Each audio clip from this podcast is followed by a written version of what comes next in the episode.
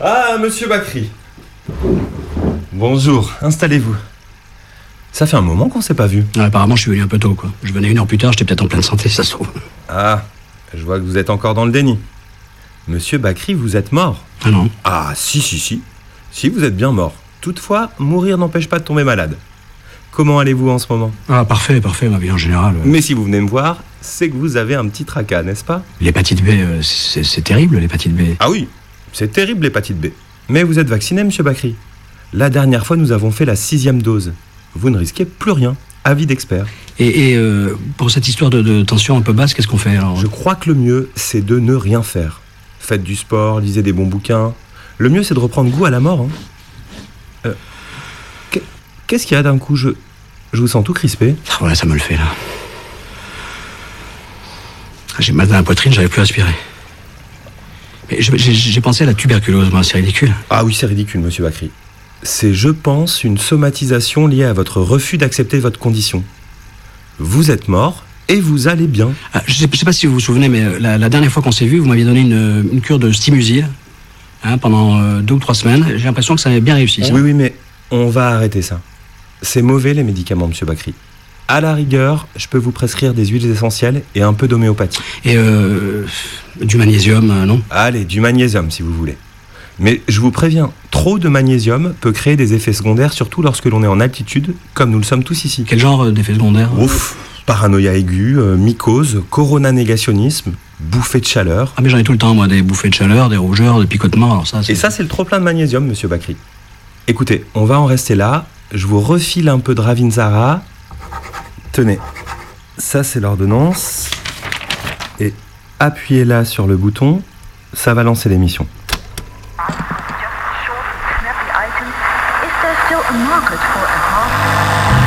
Commençons par le commencement, c'est-à-dire euh, le début.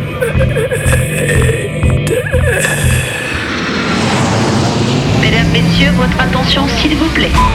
Mayday, Mayday, quelqu'un me reçoit Antenne dans 30 secondes. 30 secondes. Transmission sur le 102.2. Il s'agit d'un signal de détresse, on doit suivre le protocole. Mayday. Mercredi 18h. Sur Radio Canu. pendant une heure. Se balader, explorer, interroger, rencontrer, jouer, faire des histoires et en créer. Mayday, l'émission qui passe le mur du son. Saison 4.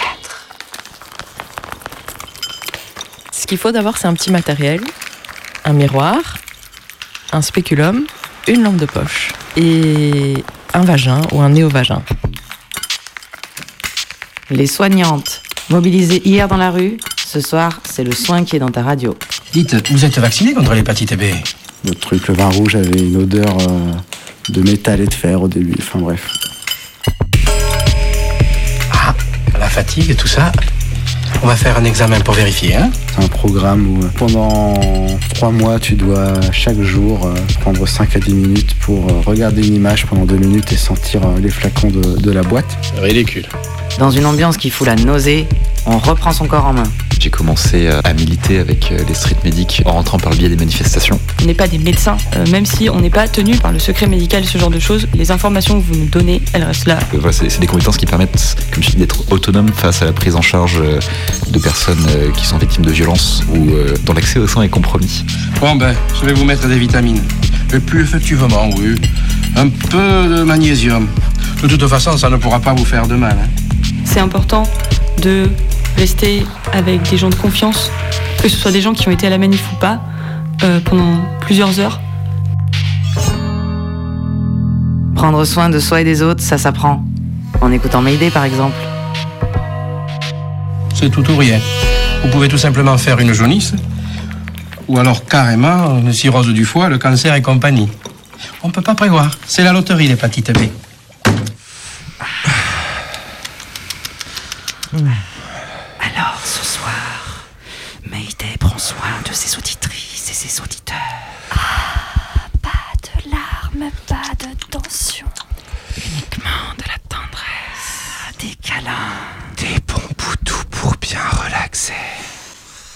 vous entends pas. Parlez bien dans le micro. Après une journée de dur labeur, vous vous êtes branché sur le 102.2 de Radio Canu. Vous pouvez mettre votre cerveau sur pause. Lâchez prise. On s'occupe de tout. On s'occupe de vous. On est aux petits soins. Mais qu'est-ce qu'ils foutent de l'autre côté? Eh oh, ça bug, j'entends quasi rien. Prenez une bonne inspiration. Je gonfle mes poumons. Expirez. Oui, écoutez votre cœur qui bat tout doucement. Oui, il bat. Posez deux doigts sur votre lobe gauche et tapotez doucement.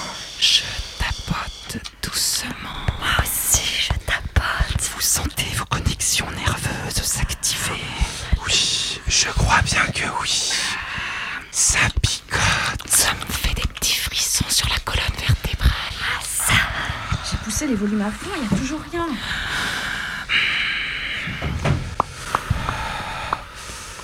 Mais ils foutent quoi? Eh oh Ils foutent quoi avec leurs oreilles? Ah, mon cœur est Mes oreilles sont détendues. On se détend doucement. Relaxement. Comme ça. Faut vérifier les micros là, c'est pas possible.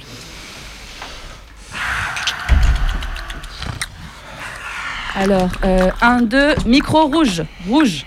Micro rouge. Tu fais quoi exactement, Pepper? Tu sais que t'es en train de ruiner l'harmonie qui nous lie avec le vivant. Tu sais qu'on est en plein direct. Tu coupes le lien qui nous relie aux vibrations étiennes. Micro bleu. Test, test. Allez, micro jaune. One, two, one, two. Chut, concentrons-nous sur notre respiration. Oui. Préservons notre bulle sonore intérieure. De gros boutous. Mais ça marche très bien, je comprends pas. Pepper, du calme, sœur. Viens nous rejoindre. On est bien là. Mais parle moins fort, Pepper. Vous m'expliquez ce qui se passe? Chut. Mais pourquoi vous parlez comme ça? Ah, là c'est bien. Quoi? Mais. Et puis d'abord, vous foutez quoi depuis tout à l'heure? Tu connais pas la SMR La quoi? Autonomous Sensory Mayday Radio. ASMR. C'est une technique de relaxation auditive qui permet de stimuler les connexions nerveuses chez l'auditeur et l'auditrice. Ah. L'idée, c'est de faire un repli intérieur sur nous-mêmes, mais en le partageant collectivement sur les ondes. Oui, comme dans une sorte d'ouverture aux autres, mais centrée sur soi. Mais on va faire toute l'émission comme ça Fais le calme à l'intérieur de toi. Entre en résonance avec ton plexus solaire. Et pour les musiques, on fait comment? Mais les docs, ils vont être chuchotés aussi.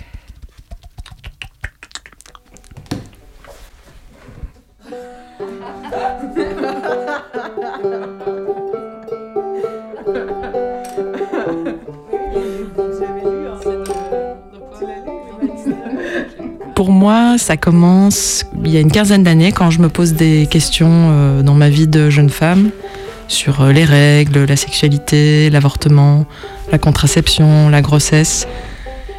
Les milieux dans lesquels j'évolue sont pas hyper euh, ouverts sur la question parce que les milieux militants sont quand même assez virilistes et patriarcaux, même s'ils prétendent remettre beaucoup de choses en question. Et la société, de toute façon, non plus, n'a pas tellement d'espace pour euh, développer tout ça.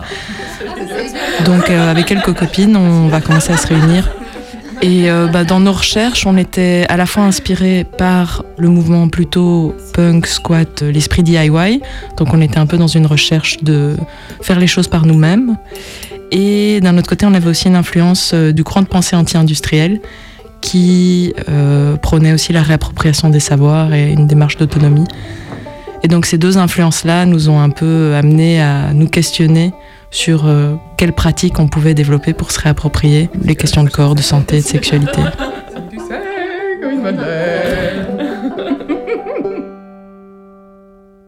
Alors la pratique de l'auto-examen, on a découvert ça, on va dire, euh, précisément en 2008. On avait organisé une rencontre d'un mois sur des thématiques corps, santé, sexualité euh, au sens large. Et à cette occasion-là, on avait rencontré des féministes de la vieille génération qui avaient participé au mouvement des femmes ici en Belgique, à Bruxelles. Et le deuxième euh, élément important pour nous à cette rencontre, c'est la participation à un atelier d'auto-examen gynécologique. C'est une amie du Luxembourg qui était venue nous partager euh, la pratique. Et elle-même, elle avait appris d'une amie en Allemagne, qui l'avait appris d'une amie aux États-Unis. Alors l'auto-examen gynécologique, c'est quoi? C'est la pratique de s'observer la vulve et le vagin en collectif.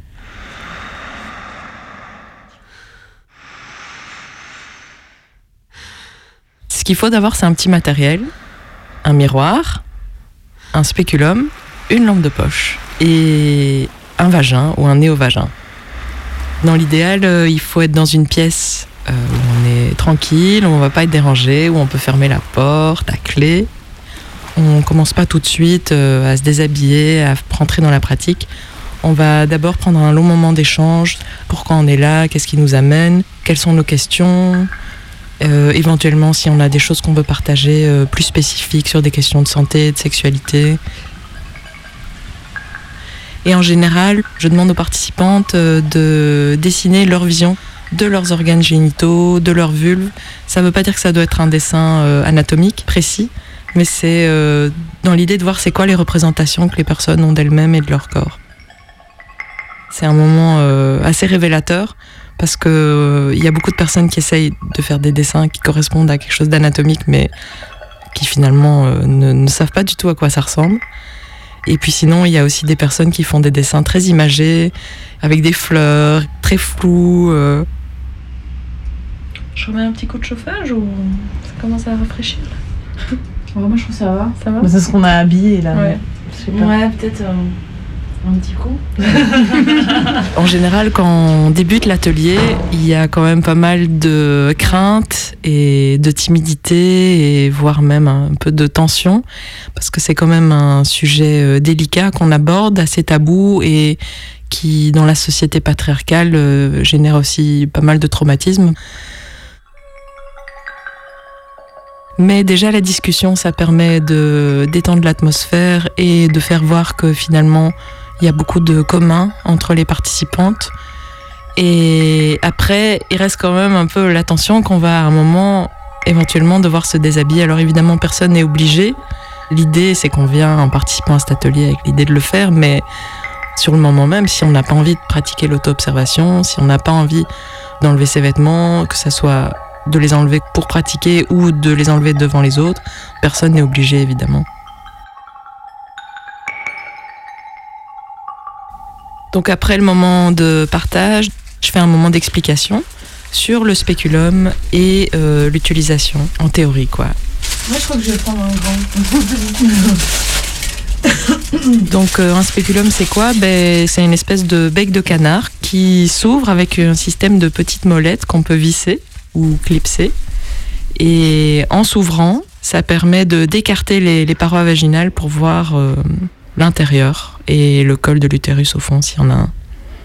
Quand on va en consultation chez un médecin gynéco, c'est un spéculum en métal, froid et désagréable en général, sauf s'il les chauffe, ce qui arrive, mais pas souvent. Du coup, nous, on utilise plutôt les spéculums en plastique, qu'on peut commander sur Internet ou éventuellement acheter dans des magasins de matériel médical. Et après, l'étape d'après, soit euh, je suis toute seule, soit il y a quelqu'un d'autre euh, qui a l'habitude de le faire avec moi, on est deux ou plusieurs. Et alors on fait une démonstration sur nous-mêmes. Donc on passe dans le concret. Quoi. Un poil On fait tomber le, le pantalon, la culotte, on s'installe confortablement sur un matelas, des coussins. En général, on est toutes à la même hauteur. C'est pas du tout comme euh, dans le cabinet médical où on est sur une table, voilà, avec un décalage médecin-patient. On observe l'extérieur d'abord de la vulve, les lèvres externes, internes, euh, le clitoris, l'entrée du vagin ou du néovagin. On peut éventuellement voir des petites peaux euh, qui sont ce qu'on appelle hymens souvent. On peut voir le système euh, du périnée, les muscles. Donc une fois qu'on a observé l'extérieur, on va montrer comment mettre le spéculum.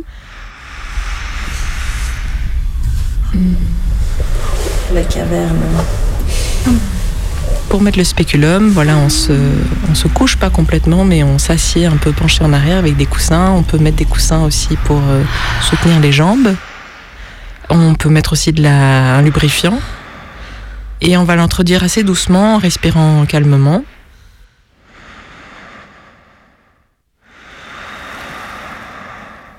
Et une fois qu'on est arrivé bien au fond avec les poignets qui touchent l'os du pubis, on va doucement commencer à appuyer sur les poignets pour ouvrir le, bec qui est à l'intérieur du vagin. En même temps, on tourne la petite molette qui va permettre de bloquer les poignets en position ouverte. On n'est pas obligé de l'ouvrir à fond, on l'ouvre jusqu'à là où on est confortable. Si ça commence à faire mal, évidemment, on arrête, ou on peut un petit peu réduire l'ouverture. Et puis on va prendre le miroir et la lampe de poche. Soit on arrive à jongler soi-même avec tout, soit on demande à quelqu'un de nous aider. La caverne. Et on va regarder dans le reflet du miroir ce qu'on voit dans l'ouverture du spéculum, donc l'intérieur du vagin. Et souvent, donc, ce qu'on va voir, c'est les plis de peau. La peau du vagin, c'est un peu accordéon, quoi. Ça peut se déployer ou se resserrer. Et au fond, si on est bien mis et si on a un utérus, on va pouvoir voir le col de l'utérus. Ouais, mais je veux bien regarder alors.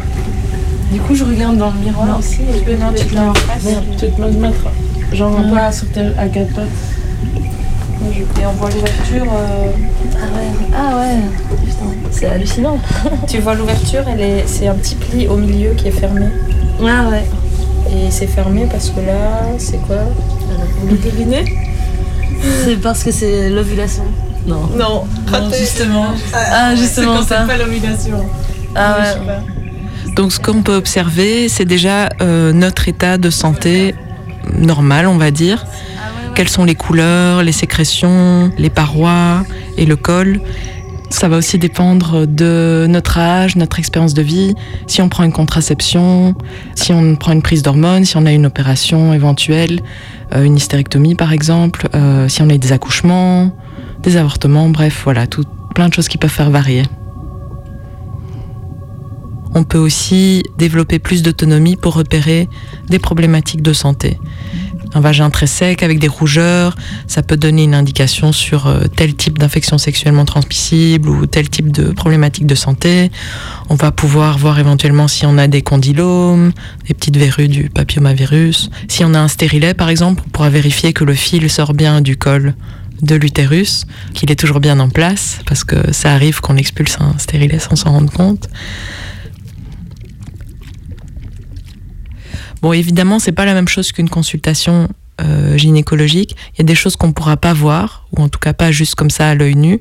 Par exemple, on pourra pas observer si on a une dysplasie du col, qui est souvent due à un papillomavirus. Ça, c'est quelque chose qu'il faut faire euh, où on fait un frottis. Donc, on va prendre un peu des cellules avec un espèce de coton-tige sur le col et sur les parois du vagin, et puis on va les observer au microscope. Voilà, ça remplace pas une consultation plus poussée, que ça soit dans un cabinet ou quelque chose qu'on pourrait développer euh, en toute autonomie. Donc une fois qu'on a fait toutes les observations qu'on voulait faire, on va retirer le spéculum et pour ça, on va tenir les poignets pour qu'ils restent ouverts et en même temps, on va dévisser la petite molette pour qu'il soit plus dans la position où il est bloqué. Et on va le retirer doucement en respirant euh, profondément. Et si l'ouverture à l'intérieur, si ça pousse un peu trop, on va un peu relâcher les poignets pour qu'il puisse un petit peu se refermer pour sortir, mais on va pas le fermer à l'intérieur, sinon on risque de se pincer la peau. Donc ça peut paraître un peu fastidieux comme ça, mais c'est juste un coup de main finalement à attraper. C'est pas du tout un geste euh, médical et complexe euh, à faire. Bon, bah alors moi je veux bien euh, me lancer. Là, tiens. Alors je dois mettre la lampe Oui, sinon j'ai la, la tienne. Attends deux secondes, je vais bouger. Euh, ben je vais, je vais commencer et puis si j'y arrive pas, ouais, je te demanderai. euh, Attends, je vais la Après, c'est le, le tour du, du groupe. Ce que je propose, c'est que une ou deux personnes s'asseyent côte à côte. Comme ça, elles se sentent pas toutes seules et elles peuvent euh, lancer la pratique en même temps. Euh, en général, il y a une ou deux personnes qui sont plus motivées ou plus désinhibées et qui vont se lancer en premier et ça casse un peu la, la timidité euh, qu'il peut y avoir dans le reste du groupe. Euh, après, elles ont déterminé à l'avance si elles veulent bien que les autres regardent ou pas, et souvent il y a des personnes qui veulent bien que les autres regardent. Tout le monde est un peu autour à regarder, pas trop frontalement, mais, mais quand même un peu. La personne prend un premier temps d'observation sur elle-même pour regarder l'extérieur puis l'intérieur de la vulve. Faut que je mette plus, plus haut la lampe Et c'est souvent euh, la première fois que euh, la personne s'observe dans ce genre d'atelier. Euh, et pour les personnes qui n'ont pas une sexualité euh, avec des femmes ou des personnes trans, des personnes intersexes ou d'autres personnes à vulve, il y en a beaucoup qui n'ont jamais vu euh, une vulve de près, donc c'est un grand moment de découverte. Tu vois, t'as un petit Bouton. couleur. Oui. Normalement, un petit bouton, il est plus clair. Il a, oui, il a vraiment une couleur différente. Tu disais qu'on voyait. Ce qu'on voit aussi dans les groupes et qu'on n'a pas souvent l'habitude de voir, c'est une diversité en termes d'expérience de vie et d'âge. Et donc au-delà de ce moment de découverte de soi-même, de son propre corps, tout l'intérêt du collectif, c'est cette découverte du corps aussi des autres, dans un cadre qui est ni médical, ni sexuel, qui est vraiment euh, en termes d'observation et de partage. Et ça, ça casse vraiment avec les, les, codes habituels de la société où le corps est jamais observé euh, en dehors de ces cadres médicaux ou sexuels. Et ça va permettre aussi de déconstruire toute une série de projections qu'on a, de craintes, qu'on ait peur d'avoir un problème, une maladie, une malformation, euh, enfin voilà, des idées souvent qui, qui sont très courantes en fait. Et le fait d'être en groupe, ça permet d'observer toute la diversité qu'il y a chez, chez toutes les participantes. Et ça, ça s'observe, bon déjà en termes de couleur, de taille de vulve, ce qu'on appelle petite ou grande lèvre, en fait c'est un peu absurde parce que souvent les petites lèvres sont plus grandes que les, les grandes.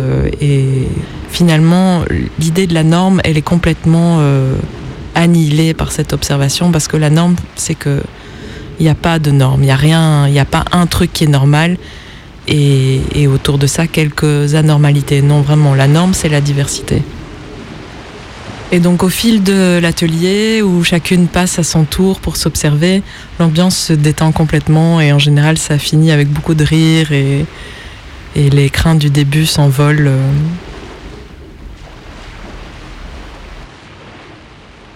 Et puis on fait un retour collectif.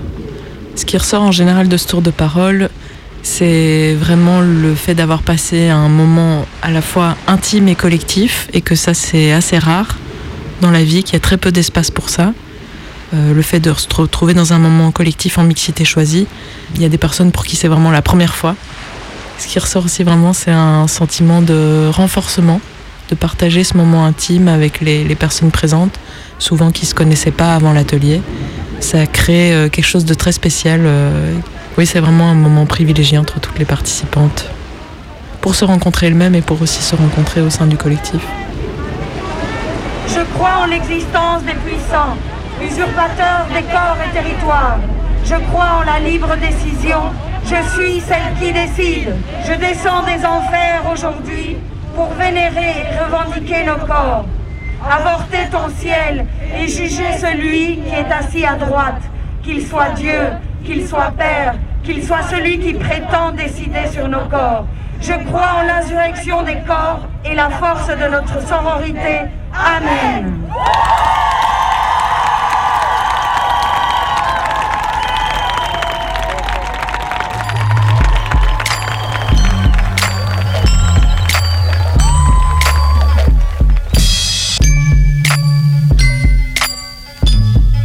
Jusqu'à 19h, Mayday vous cure les oreilles.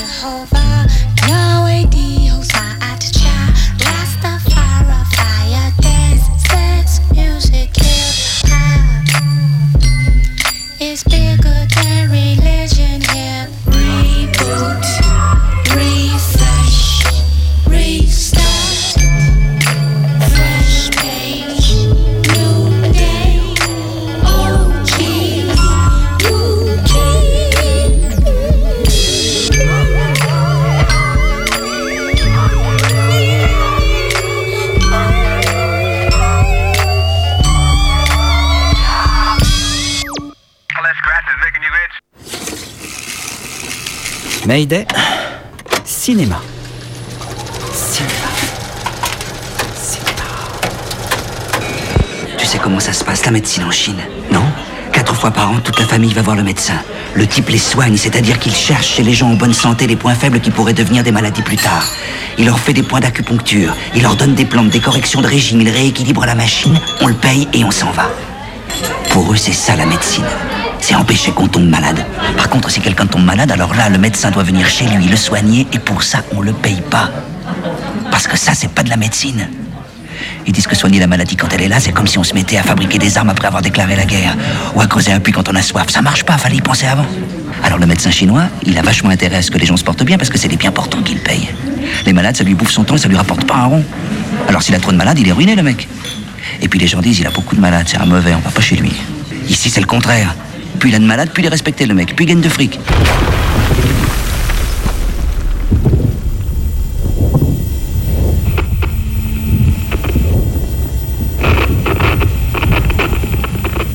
Centrale à unité B27, à vous. Blessé grave, un obus dans le ventre. Demande assistance d'urgence. Bien reçu. On lance le code 3. Terminé. Ah, je vais crever. Mais non, Joe. Tu vas t'en sortir, je te le promets. Allez me chercher de la pommade à l'aloe vera. On en a plus, chef. Oh merde Ah, mes yeux. Je vois plus rien. Et je sens plus rien. Bon, euh, alors du sirop de ginseng. Euh, le stock est épuisé aussi, chef.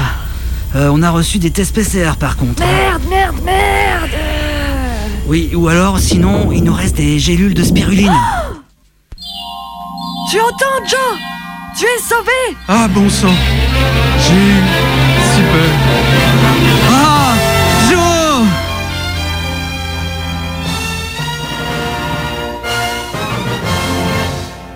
Alors en gros, là, je me connecte sur une plateforme, je suis face à un diaporama, et pendant deux minutes, tu dois regarder l'image et essayer d'imaginer l'odeur que ça t'inspire. Donc là, on a une image, on a un champ de fleurs, un bois derrière. Là, tu as une autre, à l'intérieur d'une petite usine, on a deux gros alambics en cuivre, une pelle et on a plein de pétales de fleurs. Bon, c'est des pétales de rose.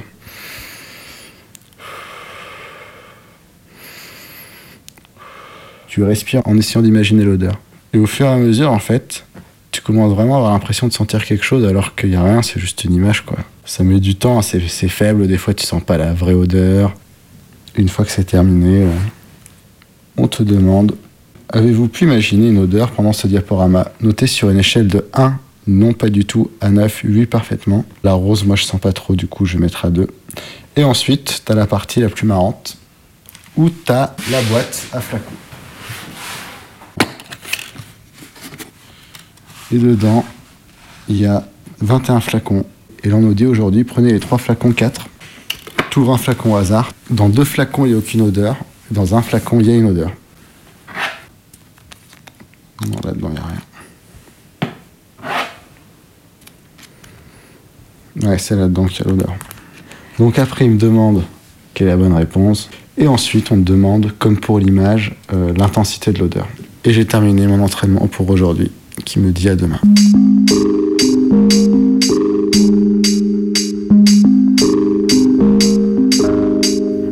Mayday. Expérience.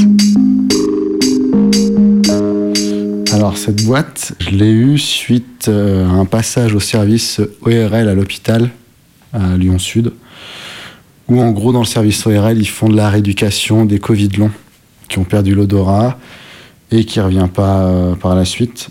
Moi j'ai perdu beaucoup euh, en intensité d'odeur. Au début j'étais euh, anosmique quoi, c'est-à-dire tu sens plus rien, comme plein de gens. Et après ça revient au fur et à mesure.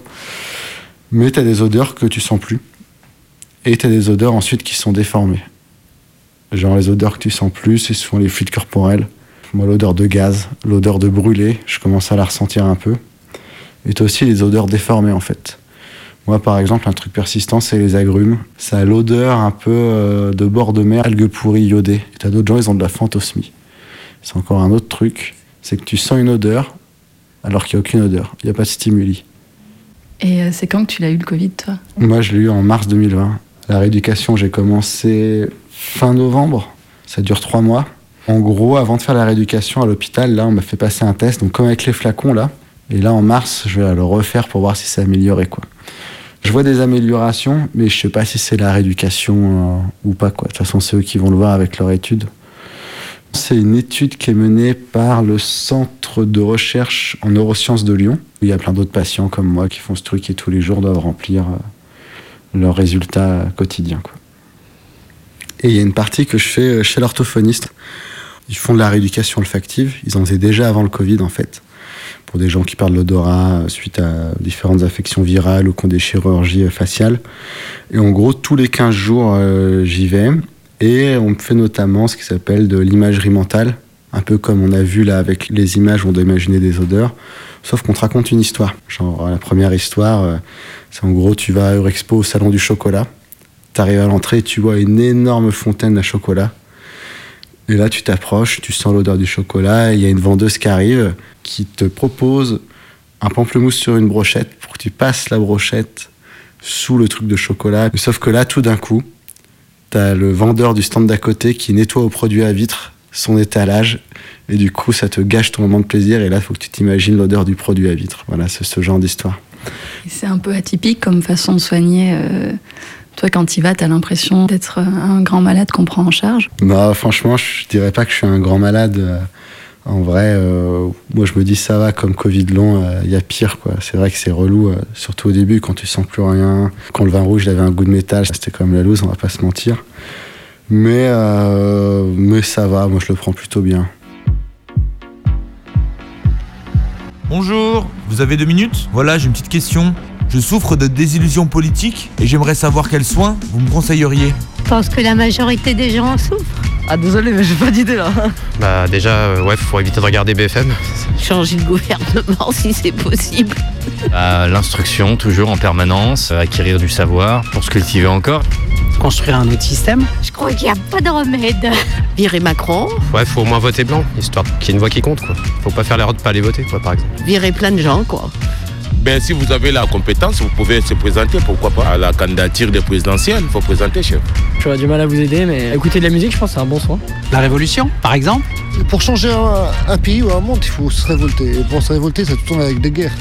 C'est à chacun de penser à soi et faut pas se laisser influencer. Pacifique, ça marche pas le pacifique. Ou pour voter, ça n'existe pas. L'abstention, il n'y a plus que ça. Ils sont tous ultra divisés, donc ça va être la loterie. Ils y fallent tous. Moi, je vous conseille de faire de la poésie, de lire de la poésie, de croire les poètes, parce que c'est les seuls qui disent vraiment la vérité. Il n'y a rien à faire. c'est l'époque. Ah oh merde Prévenez, prévenez les secours. Je m'en occupe. Allô? Allô? Quelqu'un vient d'avoir un accident. C'est au croisement de la rue de la République et de Monsieur? la Ça va? Vous m'entendez? Il est inconscient. Laissez-moi passer, je suis coach en développement personnel. Alors, ton bonheur est le résultat d'un mûrissement intérieur. Et il bouge plus là Chut. Tu dois cultiver l'enfant qui sommeille en toi. Il respire encore là. Et ils font quoi les secours? Réapproprie-toi ton présent. La vie se passe maintenant. Mais il perd du sang là quand même. Fais abstraction du regard de l'autre. Toi seul décide de perdre du sang ou pas. C'est venu au moment du début des Gilets jaunes. Je me suis retrouvé un peu euh, plus ou moins malgré moi dans une manif. C'est la première fois que j'ai vu une rue gazée complètement alors qu'on était en plein air. Je me suis retrouvé pris dans les gaz, je n'avais aucun équipement, aucune formation, rien du tout. J'ai cru que j'allais mourir. Mayday. Rencontre. Quand je suis sorti, euh, je me suis dit que personne euh, ne devait vivre ce genre de choses en fait. Du coup, à partir de ce moment-là, j'ai commencé à essayer de me former, à essayer de militer avec des street medics. Je suis arrivée via euh, l'organisation de manifestations, des formations euh, SO, protection de manif et protection d'un cortège en général. Et euh, j'ai rencontré bah, les gens qui sont mes potes aujourd'hui et avec qui je médique. J'ai tenté le bloc et puis finalement c'était peut-être un peu trop vénère pour moi, mais ça me plaisait quand même d'être vraiment sur les premières lignes et de globalement de me sentir utile. Le rôle de médic, ça répondait parfaitement à ça, puis ça avait une signification politique forte, à savoir que c'est l'autonomie face aux armes des keufs.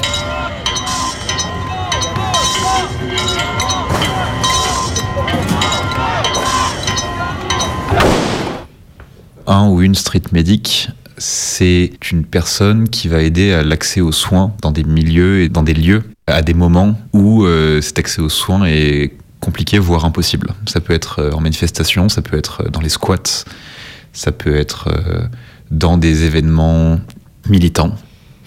Du coup, le brassard blanc, ça sert à être identifiable. Tu peux venir t'approcher d'une personne qui a un brassard blanc et lui demander de l'aide. C'est une personne qui consciemment dit Je suis prêt à prendre en charge quelqu'un, à prodiguer des soins et des premiers secours dans une situation de stress et d'urgence. Voilà. Euh, moi, à titre perso, j'ai que le PSC1, premier secours euh, civique de niveau 1. Donc globalement, on va t'apprendre juste à observer un périmètre, faire en sorte qu'il n'y ait pas trop de suraccidents. Et c'est tout ce qui est gérer un étouffement, euh, crise cardiaque, euh, malaise. euh. On fait beaucoup d'auto-formation. On, acquiert des savoirs euh, et euh, on se les partage et on, pratique, euh, on s'entraîne.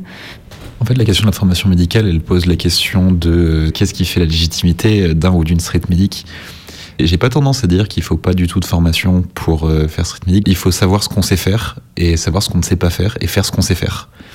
Il y a déjà eu des interventions où euh, il y avait un massage cardiaque à faire et où euh, une médic ou un médic a dit je ne me sens pas de le faire, il faut que quelqu'un d'autre le fasse. Et être honnête avec nous, avec les blessés qu'on prend en charge. Si demain quelqu'un me dit en intervention euh, est-ce que tu es médecin? Je lui dirais non, je suis secouriste, j'ai pratiqué le secourisme, je suis capable de faire ça, ça, ça, ça. Si la personne commence, j'en sais rien, à avoir euh, des problèmes que je ne suis pas apte à traiter, de toute façon c'est euh, appel au 15 quoi. Quand on intervient en manif, je pense qu'on doit aux manifestants, manifestantes et aux personnes blessées la prise en compte du consentement. Si la personne ne veut pas être prise en charge, on va pas l'y obliger. Si la personne ne veut pas être prise en charge par nous, mais par quelqu'un d'autre, pareil, c'est tout à fait ok. Une personne peut être d'accord pour euh, avoir du sérum euh, physiologique euh, dans les yeux pour calmer les douleurs dues au lacrymogène. Par contre, euh, lui tâter le ventre parce qu'il y a eu un coup de matraque ou un truc comme ça, euh, on, on demande avant quoi. Éviter le suraccident, on te parle souvent d'un truc physique, c'est-à-dire, euh, voilà, je sais pas, un deuxième accident de voiture euh, sur un premier accident de voiture, ce genre de choses.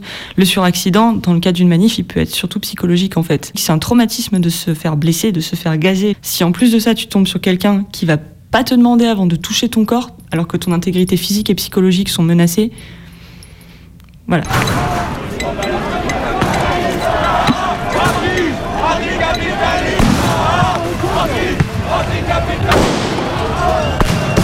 Euh, les blessures sont causées par les keufs.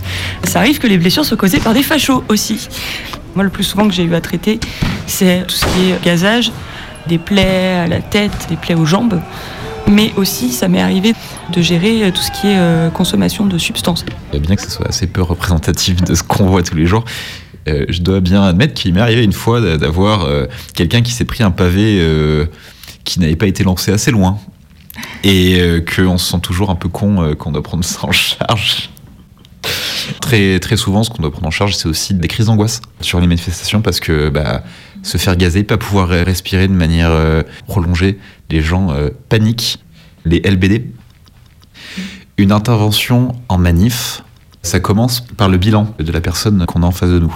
Est-ce que cette personne est consciente? Est-ce que cette personne respire? Par euh, le fait de se présenter aussi. Voir de quoi se plaint la personne? Est-ce que la personne se plaint qu'elle n'arrive pas à ouvrir les yeux parce qu'elle s'est fait gazer? Ou est-ce que la personne se plaint que, euh, tiens, c'est bizarre, j'ai craché du sang? Et ensuite, les soins, du coup. Sur une hémorragie, ça va être appliquer du compressif, puis euh, appeler les secours. Sur une petite plaie, laver la plaie, désinfecter, et regarder s'il n'y a rien qui est cassé autour.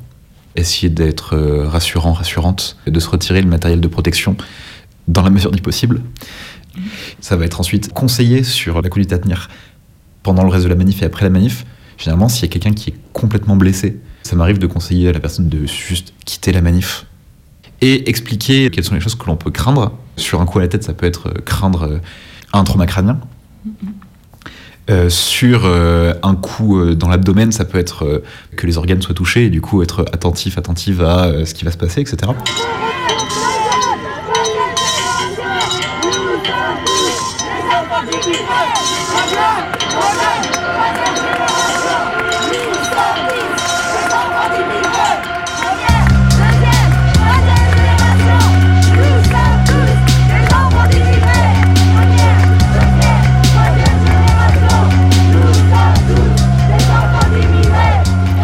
Être médic, c'est un travail d'équipe. Quand je prends en charge une personne, en général, c'est pas moi qui vais préparer mon matos. Je vais être là à côté. Est-ce que je peux avoir une compresse?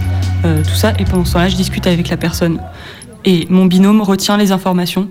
Comme ça, si à un moment il faut appeler le 15 ou les pompiers, on saura euh, quelles infos donner. Et le travail d'équipe, il va aussi dans euh, la sécurisation du périmètre. On va faire en sorte d'avoir l'espace pour prendre en charge la personne. Ça sert aussi à éloigner les gens qui sont là, genre, ah, je peux aider, machin. Les photographes aussi. Si jamais on ne peut pas éviter une ligne de keuf, tu montres qu'il y a une prise en charge, lever les mains pour faire en sorte qu'il n'y ait pas de tir et que du coup, il n'y ait pas de suraccident. Là, je parle pour le groupe affinitaire euh, avec lequel on médique. On ne parle pas aux keufs. On ne soigne pas les keufs. En tant que street medic, une prétendue neutralité n'est pas possible. Euh, soyons clairs, si je me précipite sur un keuf qui est par terre, j'ai toutes les chances de me faire briser parce que les keufs ont leur propre médic. Avoir la possibilité de parler avec les keufs et de soigner les keufs, au-delà du fait que c'est un positionnement politique et un signal envoyé aux autres manifestants, manifestantes forts, moi, je vais voir un keuf et je vais lui parler, je vais me faire mais rironner. Parce que je suis une personne visible en queer, je suis pas un grand mec cis blanc hétéro. Enfin, en fait, pouvoir parler à un keuf et y aller de manière hyper sereine, c'est un privilège.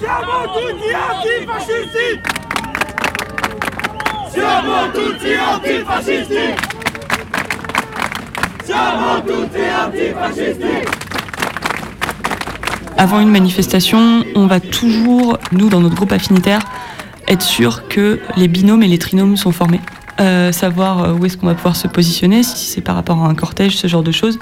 Et en termes de matos, compresse, bombe de froid, couverture de survie, désinfectant, pansement, euh, sérum phi, beaucoup de sérum phi. On se prépare psychologiquement ensemble, on arrive ensemble et on garde toujours un œil euh, les unes sur les autres. Après les manifs, on débrief et on défuse, on reste encore en équipe. Le diffusing, c'est une pratique qui permet d'éviter de, sortir traumatisé d'un événement. Ça va consister à en parler, à exprimer ce qu'on ressent et la peur qu'on a pu avoir, euh, voir que c'est un ressenti qui est partagé par euh, nos potes. Donc c'est une pratique qui n'est pas que pour les street medics, parce que aller en manif, c'est mettre temporairement son intégrité physique en jeu. Alors, euh, pas besoin de consommer de l'alcool, mais juste se, réunir, boire un coup tous ensemble, faire des jeux. L'été, parfois, ça nous arrive à faire des batailles d'eau après une manif quand il fait assez chaud pour le faire. On fait deux équipes. Alors c'est le même geste qu- qu'une gâchette, sauf qu'il n'y a pas de LBD dedans.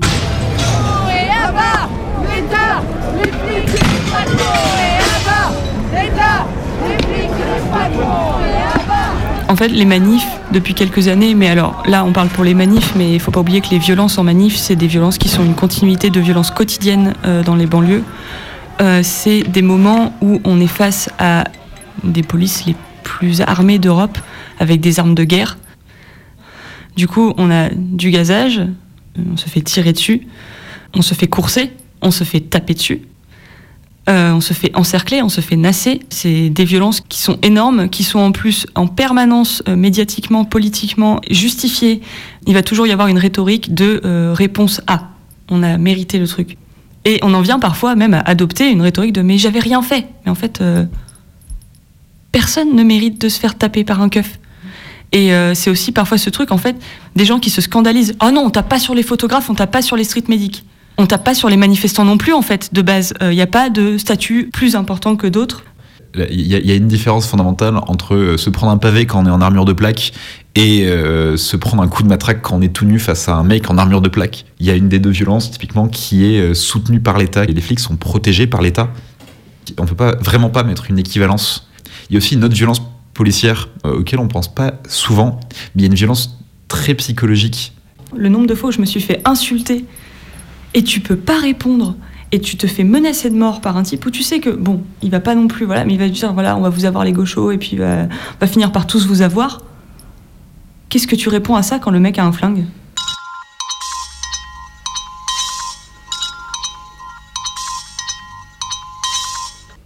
C'est bon, t'es prête? Ouais. Deux secondes, je mets juste ma casquette. T'as lassé tes chaussures? Ouais, c'est bon. T'as mis un vêtement qui couvre bien? Mm, ouais. C'est bon. T'as quelque chose pour te protéger les yeux? Des lunettes de piscine, euh, un masque à gaz? Ouais, c'est bon. Tu sais que si on est gazé, il faut prendre un bain d'un arbre couvert de vinaigre de cidre pour arriver à respirer. Euh, mais ça, c'est seulement en dernier recours. Ah, Mais non, pas tout de suite. Et euh, tu prends aussi un t-shirt propre. Et si tu peux, un pantalon propre aussi. En rab, dans un sac plastique.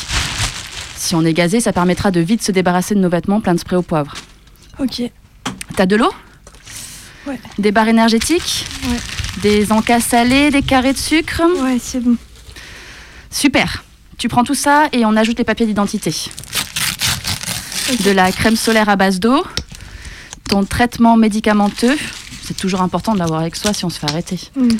Et aussi, euh, oublie pas les serviettes hygiéniques. Mais pas les cups ni les tampons parce qu'il peut y avoir des chocs toxiques. hein. Tu prends aussi du Malox ou du sérum physiologique et les médocs de base. Paracétamol, anti-inflammatoire, antispasmodique, pommade contre les coups si on se fait prendre. Ok, c'est bon. Attends, je, je vérifie si j'ai tout.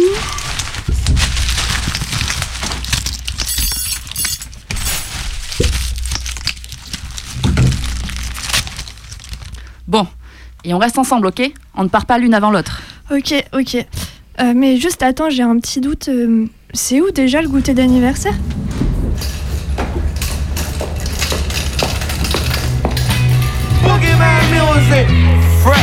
It's so beautiful, it's almost unfair. It's cold, but it's true.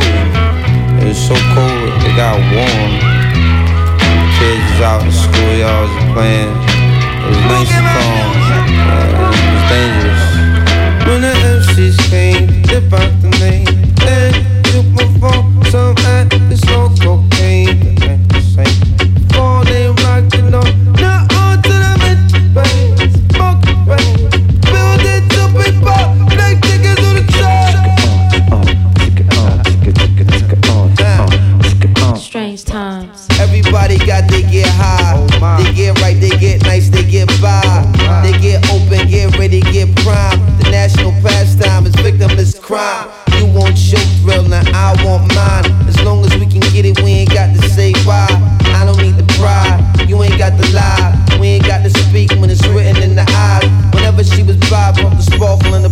In the palm. She had a young girl smiling, a hustler's charm. And am from the city where the hustlers are born. Made, traced, murdered, replaced. Lifelong residents barely feel safe in the streets. Offer plenty taste and little faith. Little face, soft lips, little waist. Tiny hands, fat ass, big eyes like birthday surprise. Super duper fly, born in 85. Repeat it to yourself, this is a victimless crime. Psych your mind is a victim every time. Your tasty little pill, your freaky little thrill. Pray won't leave you still. You wonder how it feels, it's real. Pussy like some money that you steal. When the MC came, fill the name. And to perform some act, it's no cocaine, still act the same. Before they marked it down, now on to the mental pain. Smoke the pain,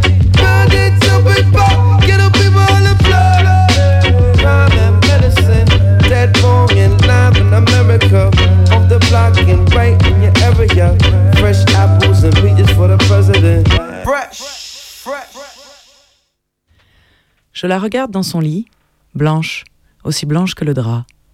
Elle vient de mourir, ma mère, et je ne le crois pas. À côté de moi, l'infirmier, incrédule lui aussi. Il y a une heure à peine, il m'a parlé d'un protocole qui s'imposerait bientôt, durant la phase de détresse respiratoire. Détresse J'ai reçu le mot comme un coup de poing. Détresse. Au fond de son sommeil, peut-être a-t-elle entendu, peut-être a-t-elle décidé de nous quitter avant. Durant la soirée, la douleur s'était jetée sur elle telle une bête. Elle s'était mise à lui dévorer les viscères. Le médecin avait consenti à augmenter la dose de morphine. On ne laisse pas une femme de 97 ans mourir dans la souffrance. Elle avait fini par s'assoupir. Debout, à son chevet, j'ai pleuré sur elle, pleuré sur les milliards d'êtres vivants, humains de toutes les races, animaux de toutes les espèces, qui depuis que le monde est monde, sont morts au bout de la douleur. Il faut parler aux personnes qui viennent de mourir, ai-je entendu dire. La conscience n'est pas comme le cœur qui tout à coup s'arrête. Elle s'efface doucement. Je parle à ma mère, je lui dis que je l'aime. C'est plus facile pour moi que quand elle était vivante. Elle n'a jamais apprécié les grandes effusions. Ne plus voir ma mère souffrir comme elle a souffert dans la soirée, c'est la seule réalité qui me fait accepter sa mort. C'est ma consolation. Désirer que la mort vienne est parfois un acte d'amour.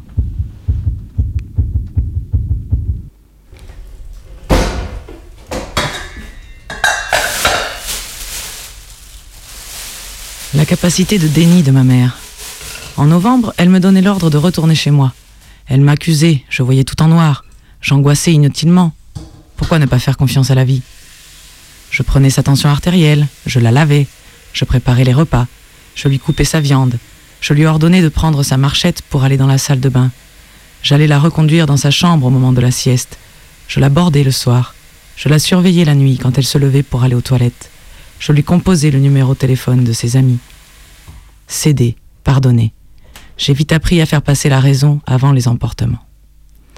Durant les deux mois qu'a duré le déclin de ma mère, j'ai espéré les larmes comme on espère la pluie lors d'une sécheresse. Mais rien. Parler, fonctionner, accomplir pareil à une automate les gestes journaliers, donner les soins, le cœur tel un bloc de marbre. J'ai vécu ces deux mois hantés par une image, ma mère qui franchit la porte de son appartement pour la dernière fois. Les dernières semaines, elle ne comprenait pas pourquoi nous tenions à rester près d'elle. Entourée de voisins, d'une femme de ménage, du téléphone, de son bouton d'urgence, que pouvait-il lui arriver? Pourquoi avoir peur qu'elle ne trébuche, ne reste plusieurs heures sans secours? Toi aussi, me disait-elle, tu pourrais tomber dans ta salle de bain. Alors j'ai commencé à me taire. Dans son sommeil, elle avait déjà le masque de la mort. Le cœur battant, j'écoutais si elle respirait encore. Puis je refermais la porte, rassurée et déçue. Mourir en plein sommeil dans le lit qui la suivait depuis son mariage, le lit où elle avait connu l'amour, où elle nous avait conçus, voilà ce que je souhaitais pour elle. Elle ne connaîtrait pas la vie déprimante d'un EHPAD. Je préférais voir ma mère morte que d'avoir à lui annoncer ⁇ Tu pars d'ici ⁇ Quand je l'ai embrassée, j'ignorais que je la retrouverais une semaine plus tard dans une chambre d'hôpital, bourrée de morphine. Moi non plus, je n'ai pas voulu voir venir la mort. Je pressendais sans doute ce qu'a exprimé le poète Paul Bélanger. La mer, morte, emporte l'humanité.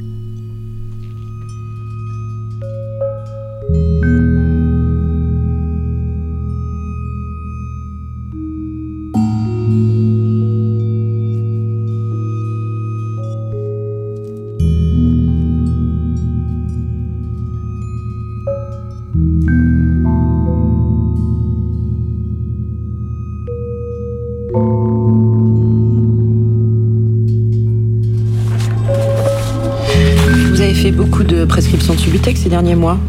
Vous pouvez m'expliquer le contexte? Bah, je suis souvent appelé par des usagers. Vous parlez des toxicomanes? Oui, oui, des toxicomanes, oui.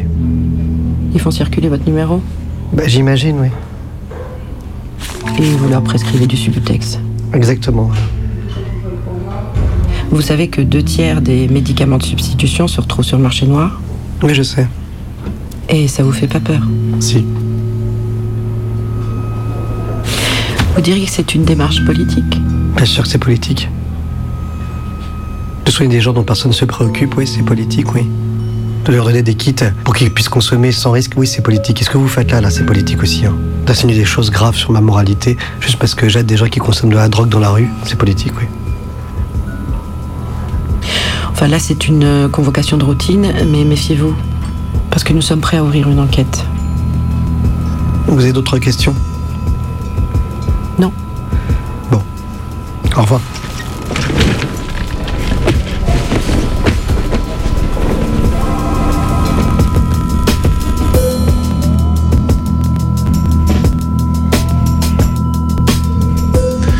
Hier, les soignantes et les soignants se sont encore mobilisés à Lyon et dans d'autres villes. Ça n'a quasiment pas été relayé. Ça fait bien longtemps que plus personne n'applaudit aux fenêtres, c'est sans doute pas plus mal, mais les conditions de travail de ces salariés ne cessent de s'empirer à mesure que la casse de l'hôpital public, la casse sociale tout court, se poursuit.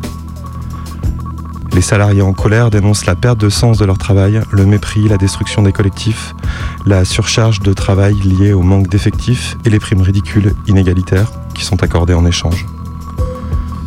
La dévastation managériale, les deux ans de pandémie et son déni au sommet de l'État ont créé une fatigue, un ras-le-bol dans la profession. En plein cœur de la vague Omicron, on laisse tourner à plein régime l'économie. Plus de 300 000 cas positifs tous les jours.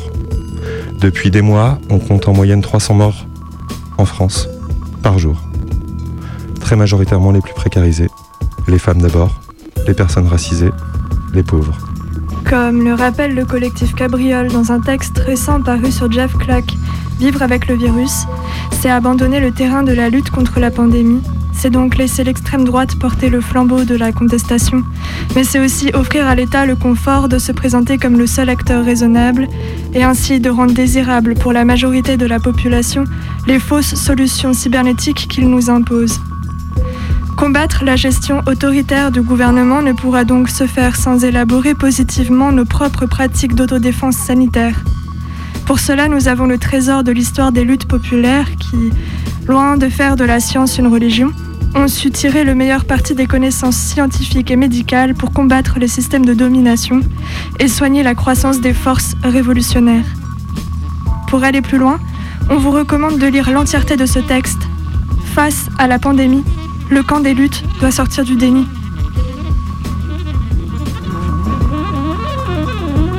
Ce soir, sur le 102.2, on a parlé de soins et on a entendu les musiques d'Eric Abadou. Et le rap de Mos Def, et puis là, c'est Einstein. On a écouté aussi plusieurs extraits de films. On connaît la chanson d'Alain René. La crise de Colin Serrault et Médecin de nuit d'Eli Wajaman. Et la lecture à la fin de l'émission, c'est Album multicolore de Louise Dupuis. Dans un instant, c'est les infos. Vous êtes sur le 102.2. Bonne écoute.